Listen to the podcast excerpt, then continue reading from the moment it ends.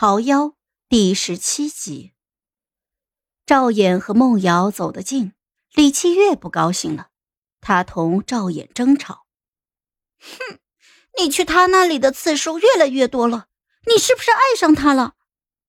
皇上，你不爱我了吗？换掉他，换一个皇后。”上次为了替李七月出气，他换过一个皇后，群臣激愤。折子雪花片似的飞向了他的案头，被他强行压下来。他已经很难再换一个皇后了。你你不换他，他哪里特殊了？皇上，你就是心里有他了。女人的直觉是很准的。我不管，你换我来当皇后，我现在愿意当皇后了。赵衍一边安抚着李七月，一边又想起了孟瑶。孟瑶这个皇后当得这么好，太后满意，后宫和谐，好像孟瑶当一辈子也没有什么关系。他们圆了房，孟瑶在赵衍的身下颤抖，眸子半眯着，紧紧的抓着床单，有一些迷茫无措，像一只找不着路的小猫，怪让人心疼的。孟瑶问赵衍要了一枚戒指，赵衍亲手打了。显然他不是一个好铁匠，那戒指做出来没有一点花纹，就是一个普普通通的圆环。赵衍也知道不好看，但没有办法，皇帝陛下的技术最多只能够再刻个字上去了。孟瑶如获至宝，高兴的不像样子。赵岩也跟着高兴起来，就好像他做了什么不得了的大事一样。一枚戒指而已，朕往后会给你更好的。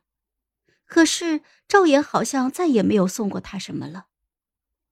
赵岩以为他们前半生蹉跎，好在余生漫漫，足够他来补偿梦瑶。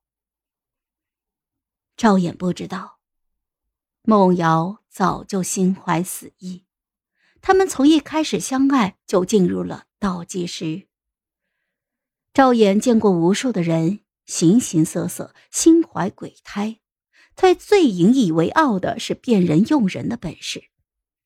孟瑶他们初见时，赵岩就给他定下的评语是：安安分分、乖巧懂事的女孩。错的离谱啊！孟瑶用他的生命去奔赴一场璀璨，他一直在骗赵衍，让赵衍爱上他，差点失去他，看着他一夜之间病愈，体会到失而复得的喜悦，然后在最后一天桃花开得最好的时候，哄着他睡回笼觉。等赵岩醒来。孟瑶躺在他的身边，睡颜甜美。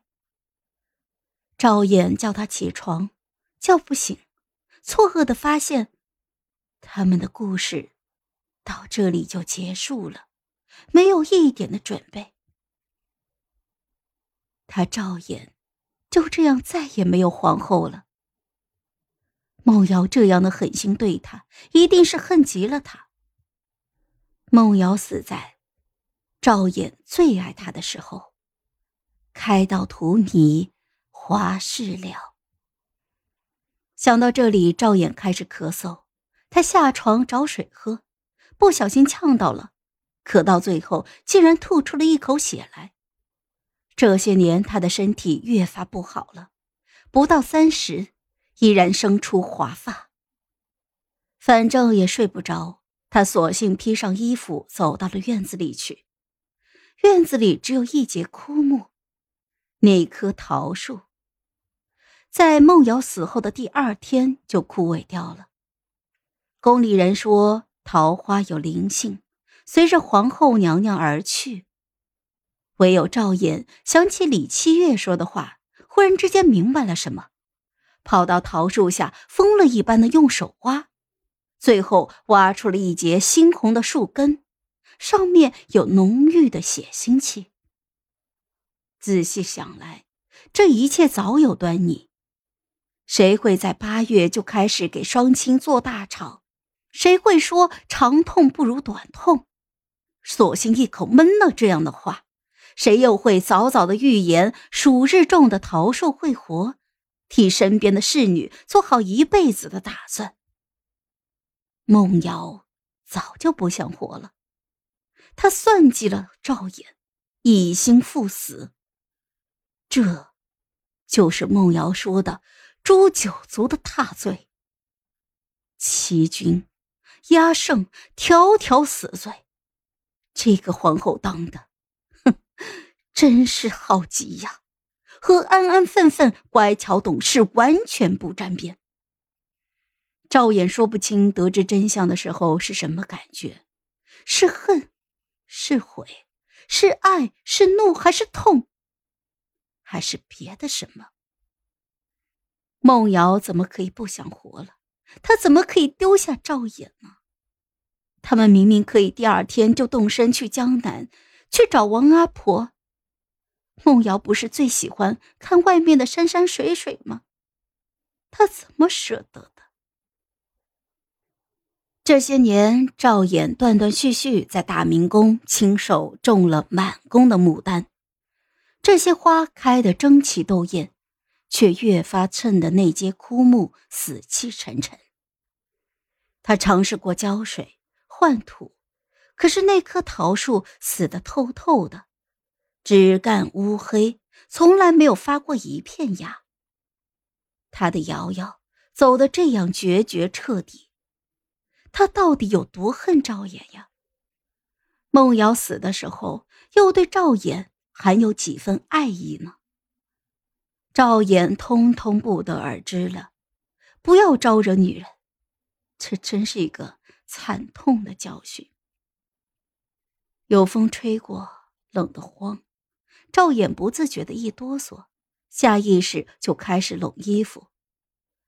这件大氅还有里头那件寝衣，是他当时死皮赖脸求着他做的，还好他做了。总不至于决绝如此。赵岩好歹还剩下最后一点念想。赵岩坐在黑暗中，把脸贴到桃树上。瑶瑶怕冷，七月还要抱汤婆子，睡觉的人，他得多抱紧一点。怀里抱着样东西，总觉得还是要更妥帖一些。赵岩不知不觉的睡了过去。梦里还是梦瑶，他又哭倒在了赵岩的怀里，泪水浸湿了他的衣裳，泣不成声的问他：“亲戚和谐，你怎么才来？臣妾犯了诛九族的大罪，怎么办呀？”这样啊，那朕是你的夫君，有什么罪，朕陪你。瑶瑶不哭，朕这就来陪你了。大雪纷飞，地上铺了一层银霜，紫禁城的天真的是冷的让人撑不下去了。皇上驾崩，在皇后走的第三年。